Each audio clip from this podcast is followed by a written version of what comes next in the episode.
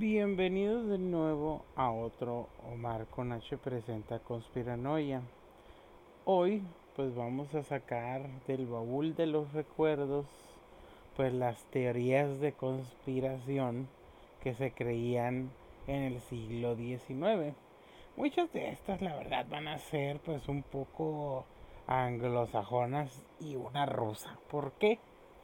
Porque pues estamos hablando del siglo XIX, a pesar de que en unas partes ya pues obviamente ya creían en ciertas pues teorías de conspiración, pues Estados Unidos pues tuvo, excepto por su guerra civil, pues periodos de estabilidad política y económica pues muy pues muy grandes, ¿no?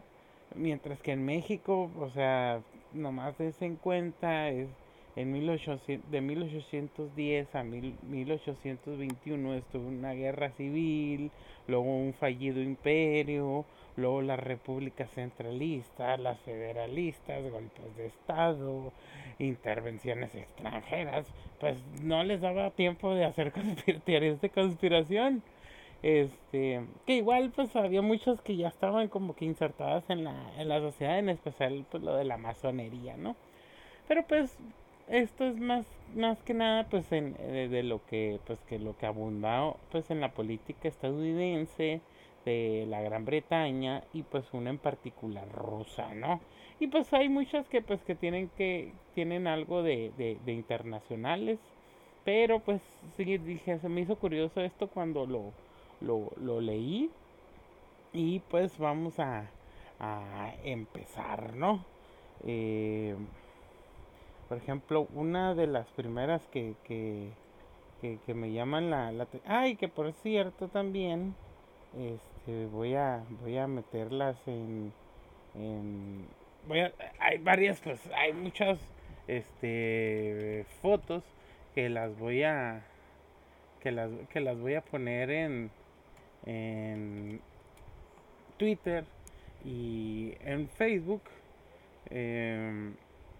voy eh, para que vean los la, las pues cómo se podría llamarles no eh, los los pues los grabados no algo algo así no eh, pues para que tengan también pues bueno a mí me personalmente no a mí me gusta ver pues las las imágenes porque también como que como que digo no o sea de que ah, mira, ya, ya lo escuché o algo así, o ya lo, o ya lo vi eh, en algún video, pero un vato ahí, eh, no sé, X, pero pues también me gustaría pues como que verlo, ¿no? Las, las imágenes, este, pues yo creo que también le dan un, un, un este, eh, pues un plusecito, ¿no? A las a, los a los podcasts al final de cuentas, ¿no? Así que pues pues vamos a empezar, ¿no? La primera es las terribles revelaciones de la monja María, ¿no? Muchas de que voy a mencionar son altamente anticatólicas. ¿Por qué? Los protestantes eh, en especial en Estados Unidos, pues tenían una adversión en contra del catolicismo. De hecho, pues lo llamaban despectivamente pues el papismo romano, ¿no? Otra de las cosas era porque pues irlandeses, italianos, mexicanos eran católicos mientras que ellos eran protestantes, que también tenía que ver con sus teorías raciales, ¿no? Sumamente estúpidas, pero pues ellos es lo que pensaban, ¿no?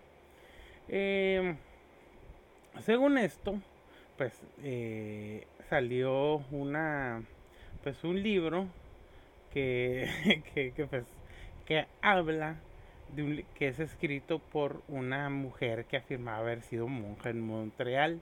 Alegaba que las monjas religiosas hospitalarias de San José eran violadas sistemáticamente por sacerdotes y si resultaba un bebé era bautizado y luego asesinado y tirado al sótano. El libro, según dicen, causó un alboroto masivo entre pues, la gente anticatólica y pues sí, hasta se hizo una investigación que pues mostró que era un engaño, ¿no? Eh, esto pues fue eh, profundamente popular tanto en Estados Unidos e Inglaterra pues del siglo XIX, ¿no? Que también pues les digo que pues eh, ahí voy a poner unas imágenes, obviamente pues todas en inglés. Ok. El segundo es la ley Comstock. Eh, aparentemente escrita y aprobada por el Congreso en 1873 en un esfuerzo para acabar con el vicio, la ley Comstock, llamada así por su principal defensor, Anthony Comstock, prohibió el envío de literatura obscena y artículos de uso inmoral a través de Estados Unidos. Tuvo el efecto adicional e intencional de actuar como una conspiración para evitar que las mujeres obtuvieran información sobre la anticoncepción y el control de natalidad. Los años posteriores a la guerra civil habían visto una explosión de, la oposición basada en la Biblia al control de la natalidad con la idea de que el sexo entre parejas casadas o cualquier persona para otra cosa que no fuera procreación vista como una indulgencia desenfrenada sin riesgo de consecuencias y, eh, y, pues esta pues estas leyes fueron eh, anuladas gracias a varios casos judiciales pero eh, las leyes antivice de Comstock estuvieron en docenas de libros de los estados hasta 1960, este, ¿no? Hay un libro que se llama Proof of Conspiracy o Pruebas de una conspiración. Su libro completo, el nombre del libro completo es Las pruebas de una conspiración contra todas las religiones y gobiernos de Europa, llevado a cabo de las reuniones secretas de masones, iluminados y sociedades de lectura. Esto escrito en 1797 por John Robinson describieron a la orden bávara de los Illuminati como una fuerza siniestra dedicada a eliminar a los católicos, a la iglesia y a la orden natural de la sociedad. El libro de Robinson dice que los Illuminati no solo eran mucho más poderosos que nadie, sino que también habían planeado la Revolución Francesa para derrocar a la monarquía, eh, a la monarquía de, Francia. Este, los escritos de Robinson e infunden el miedo a los tramas de los Illuminati en general y se volvieron extremadamente popular entre las clases altas y las poblaciones católicas tanto de Europa y los Estados Unidos. Eh, en 1984, 1848 una serie de revueltas de trabajadores en toda Europa fueron reprimidas por la fuerza en parte por temor a la influencia de los Illuminati, ¿no? Este que, bueno, ya, hemos dicho varias veces que, que, que, las, las, teorías de conspiración siempre terminan influyendo en la política y en la, realidad, ¿no? Y pues sí, esto, esto les digo, pues es, este, eh, eh, pasó y y pues fue en, en parte por por pues esta exageración y este miedo, ¿no? Siempre el miedo es muy pues es muy bueno para para para controlar a las masas, ¿no? Ok, la desaparición de William Morgan, William Morgan, ¿no? Eh, las teorías de conspiración sobre los masones que controlan el mundo fueron muy populares en el siglo XIX, como lo fueron en el siglo XX y el siglo XXI. Todavía tiene, pues, este, pues, o sea, obviamente todavía hay gente que cree en eso, ¿no?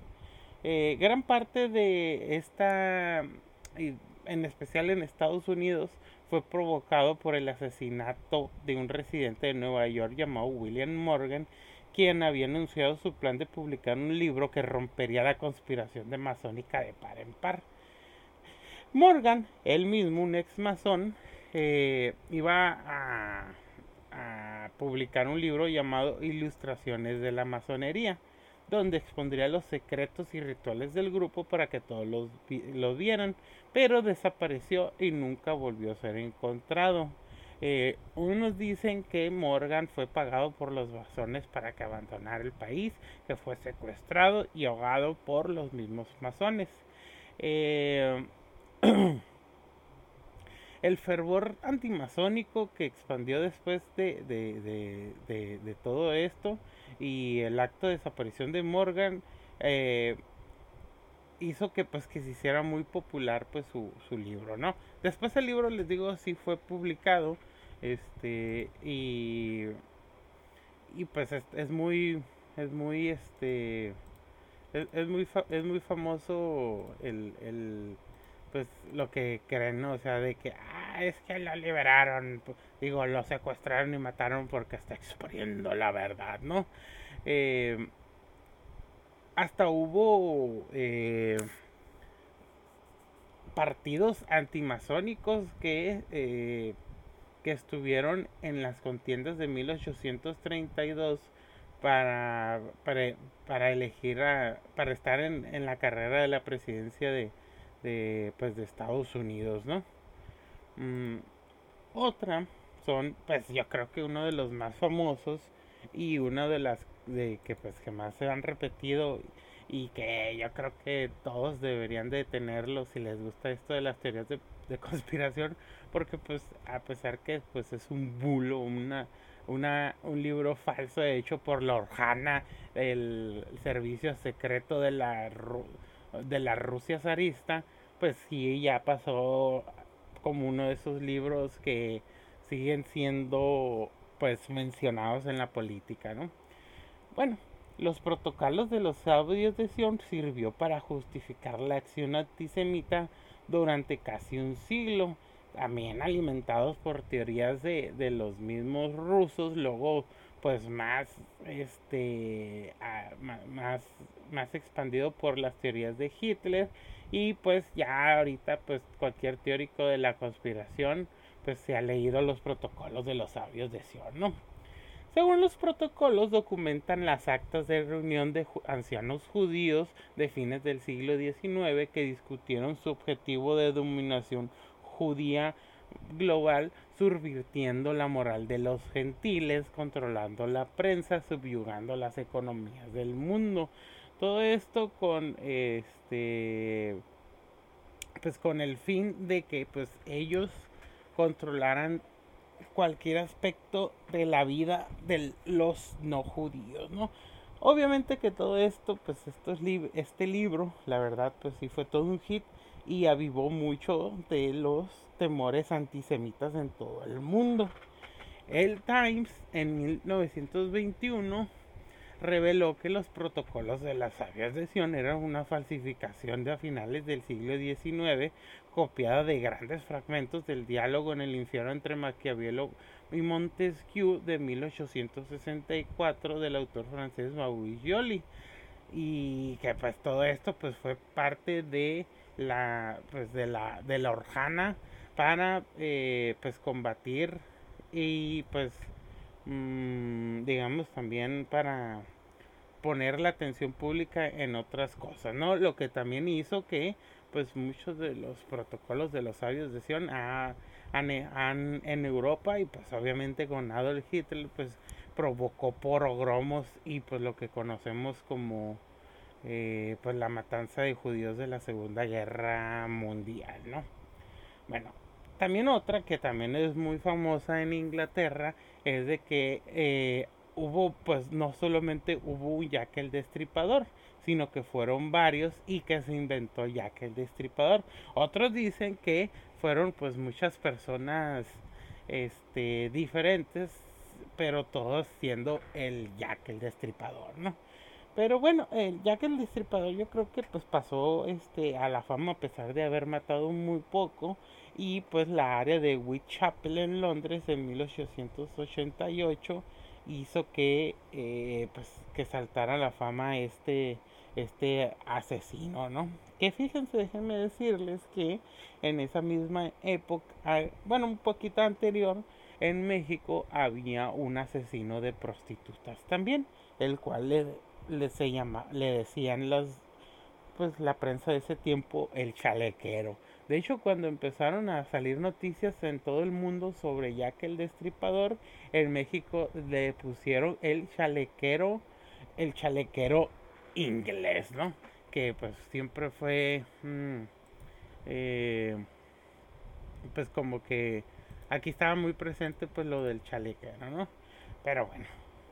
Eh, a pesar de que se cree que fueron cinco mujeres eh, víctimas de sus asesinatos, eh, hubo otros asesinatos en el área del, de, de, Whitechapel cuando Jack estuvo activo, pero todos creen que no fue pues el mismo Jack, ¿no?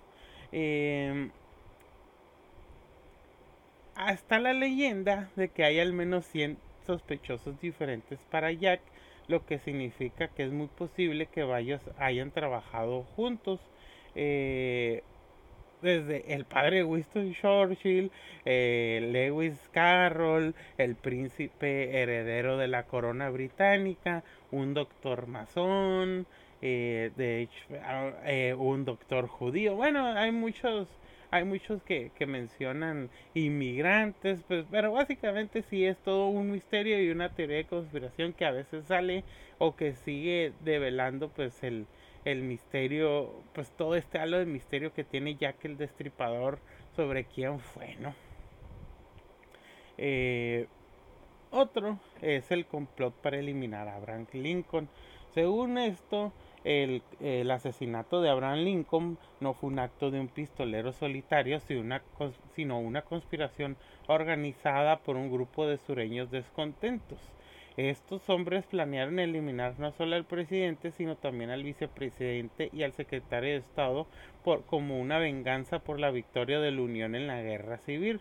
Solo John Wilkins Booth desempeñó su papel y los otros dos tiroteos que estaban planeados en contra del secretario de, Estado y el vicepresidente no se concretaron, solamente eh, hirieron al secretario de Estado William Seward, ¿no?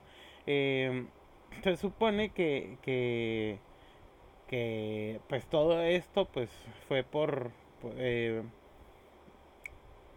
mm, también pues tramado desde desde las altas esferas, ¿no? Que solamente estos güeyes, eh, Booth, Surratt y Harold, pues eran los, los, los títeres y que los titiriteros nunca se supo quiénes fueron, ¿no? La conspiración de la calle Cato. La conspiración de la del, del, de Cato de Cato Street, como se le llama, eh, de 1820 era un complot para eliminar a todo el gabinete británico y al primer ministro de Inglaterra, pues eh, en ese tiempo Inglaterra estaba eh, atravesando tiempos difíciles económicamente, había muchos veteranos desempleados que regresaban de las guerras napoleónicas, había fallecido el rey tercero. Y pues obviamente pues había una, una, una crisis política, ¿no? Eh, Arthur Thistlewood organizó un grupo para invadir una cena organizada por, Lord Harrowby y una a la que todos los ministros del gabinete serían invitados. Según esto, el grupo irrumpiría en la cena con pistolas y granadas y haría tanto daño como pudiera antes de huir. Incluso se habló de decapitar a los ministros del gabinete. Sin embargo, la policía tenía un informante en el grupo y pronto allanaron la, la residencia de Cato Street donde preparaban el ataque. Wood le disparó fatalmente a un policía en un lío que siguió y cinco conspiradores fueron ahorcados y otros cinco fueron desterrados, ¿no? Una de también de las más famosas que esto pero pasó en, en Cuba y fue en contra de, de, eh, de, la del, del, imperio español por parte de Estados Unidos fue la explosión del USS Maine que estaba atracado en la en la en, La Habana, ¿no? De hecho, pues esta acción se conoció como una bandera falsa llevada a cabo por el gobierno de Hearst, que en ese entonces era presidente de Estados Unidos. Eh, murieron 260 marineros y esto, eh, eh, esto provocó que Estados Unidos le declarara la guerra al entonces imperio español y combatiera junto con los cubanos para eh, desterrar a España de uno de sus últimos reductos coloniales en América Latina.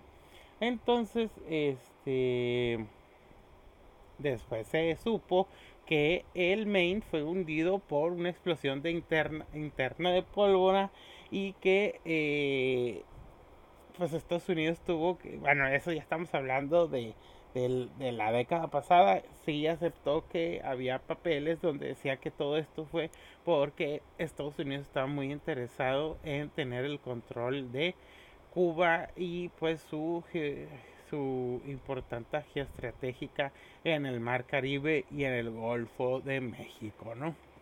Pero si todo siempre se trató este pues de un ataque de bandera falsa y que hizo que hubo un, furor de patriotismo y belicismo de los ciudadanos estadounidenses en contra de España y para verse envueltos en una guerra de en Cuba en la cual pues solamente pues sí derrotaron a España pero Cuba pasó a ser pues un estado vasallo de los Estados Unidos eh, la, la, orden del estandarte de las lentejuelas de estrellas, ¿no? Que es Sparks and Banglet, algo así, no, no me acuerdo bien, ¿no?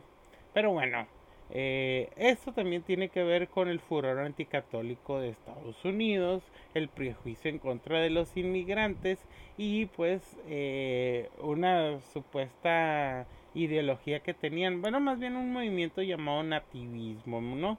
Entonces esta sociedad secreta formada en Nueva York en 1849 por trabajadores protestantes dirigidos por Charles Allen eh, buscó protestar contra el aumento de las inmigraciones irlandesas, alemanas y católicas en los Estados Unidos. Los miembros protegían su secreto al afirmar que no sabían nada sobre el grupo, una farsa que eh, los, los, este, que hizo que se hicieran muy populares porque se, le llamaban los Nog Nothings.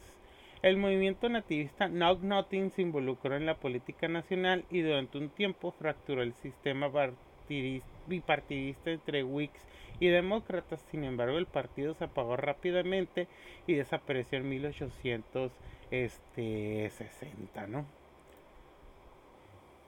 La conspiración del campo Douglas.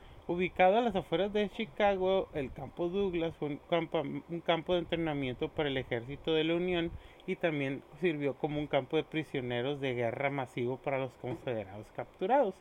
En 1864 surgió un complot para que los prisioneros escaparan con la ayuda de agentes secretos confederados que vivían en la área de Chicago. Nunca se demostró de manera concluyente que la llamada conspiración de Camp Douglas fuera real, pero había elementos de verdad en ella. El gobierno confederado había enviado agentes a Canadá para planificar intentos de fuga de prisiones y ataques en el norte. Uno de estos hombres afirmó que el que podrían tomar a una fuerza de simpatizantes confederados en Chicago para liberar a los prisioneros de Camp Douglas, pero los funcionarios sindicales actuaron en, en consecuencia, aunque fuera pues como una fanfarronada arrestando a los rebeldes sospechosos en Chicago y declarando la ley marcial en la ciudad, ¿no? Las dos Babilonias.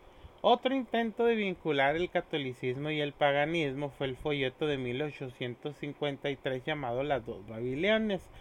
Más tarde publicado como libro, su tesis era de que el catolicismo es en realidad una continuación velada de la religión pagana de Babilonia y existe como un producto de una antigua conspiración.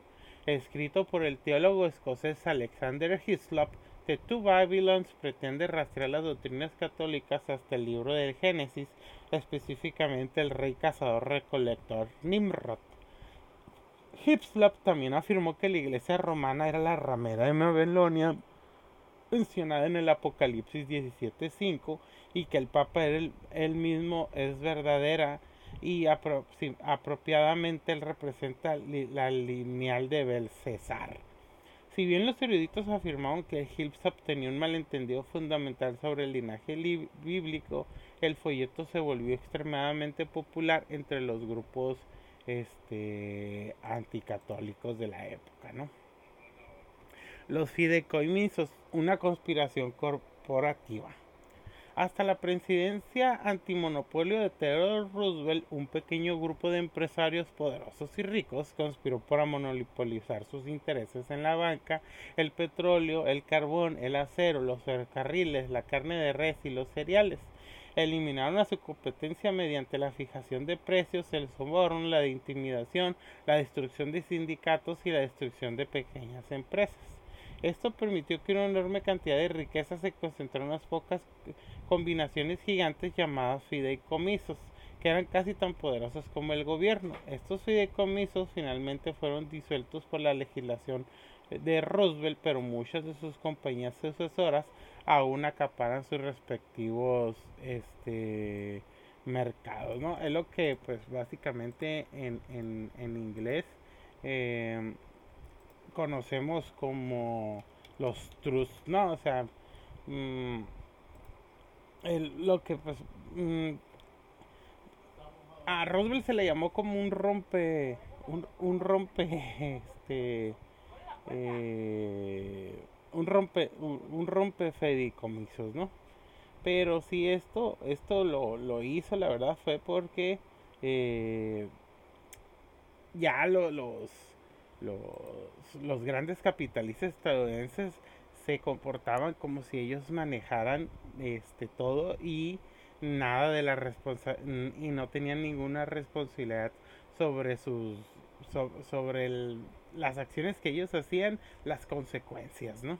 Eh, entonces, pues, eh, Theodore Roosevelt, pues, les dio, les, les dio, pues, un alto y, pues, él hablaba sobre esta conspiración corporativa que ya después no terminó siendo conspiración, sino una, una realidad, ¿no?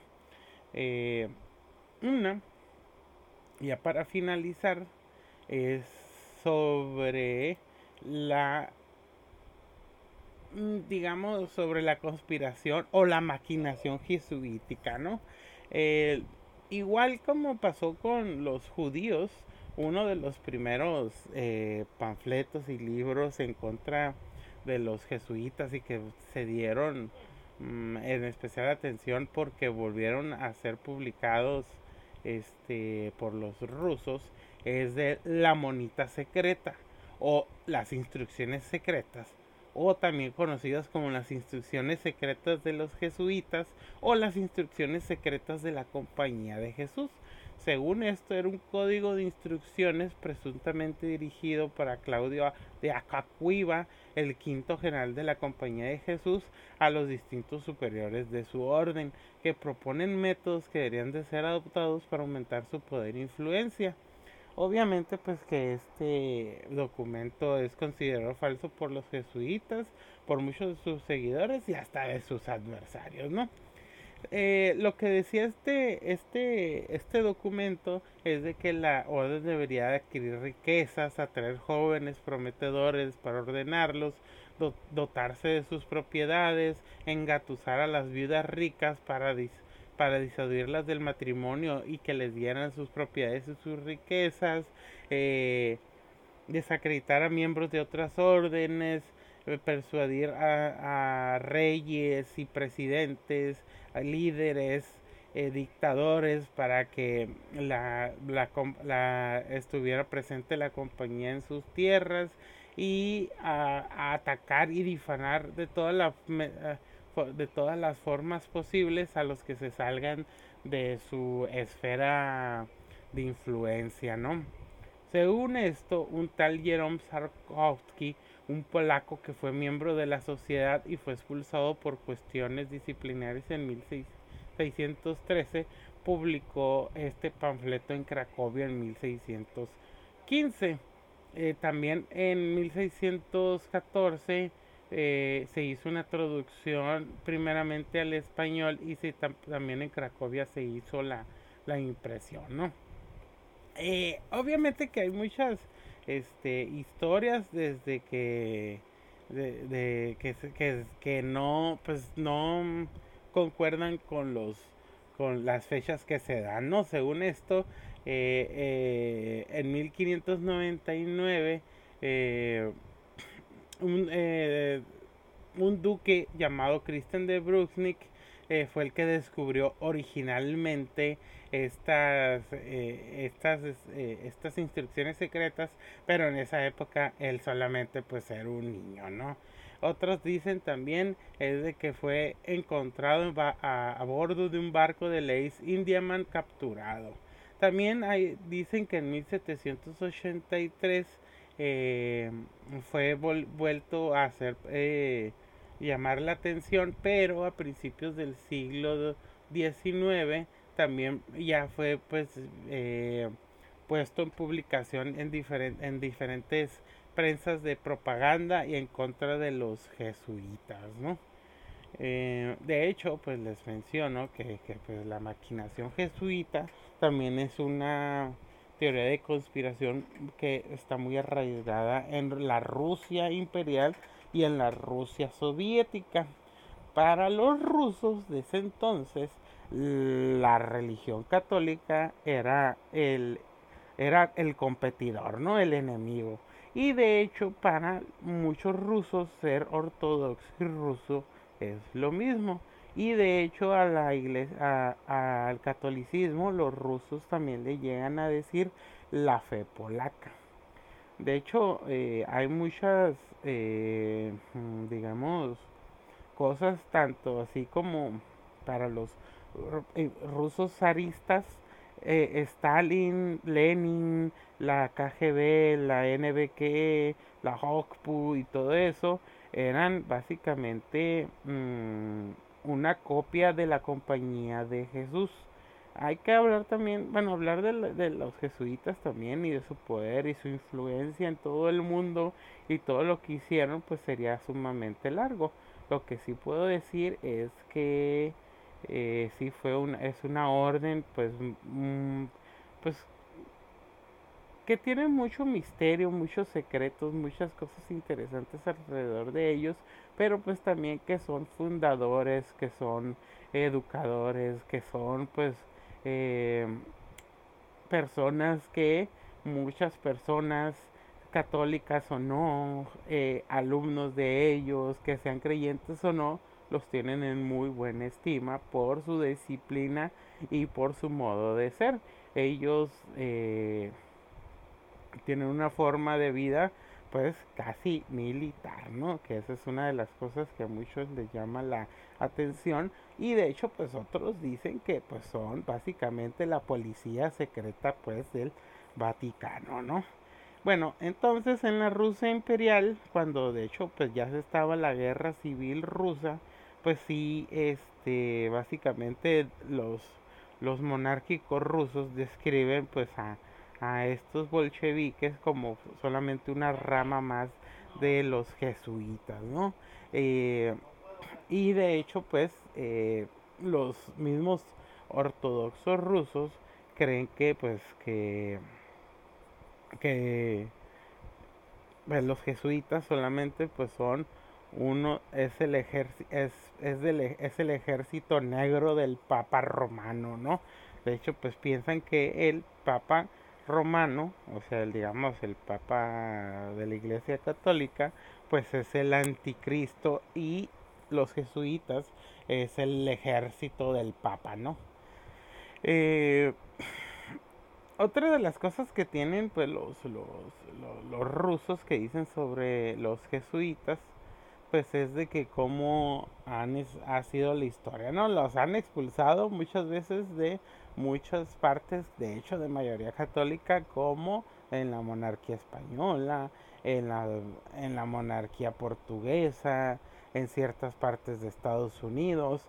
¿Por qué? Porque pues siempre estuvieron mm, pues muy inmiscuidos en cosas de la economía, de la política y pues también ellos dominaron muchas veces ciertas zonas y pues también era porque se ganaban el cariño y el respeto de ciertos pueblos. De hecho, pues con los yaquis, este, una de sus sublevaciones más famosas fue a raíz de que los expulsaron a los jesuitas de eh, pues del territorio de la, de la nueva de la nueva España, ¿no? Eh, pues los los rusos pues creen en todo esto pues de que los básicamente los jesuitas son parte del plan del imperialismo romano en contra de la rusa de la Rusia ortodoxa, ¿no?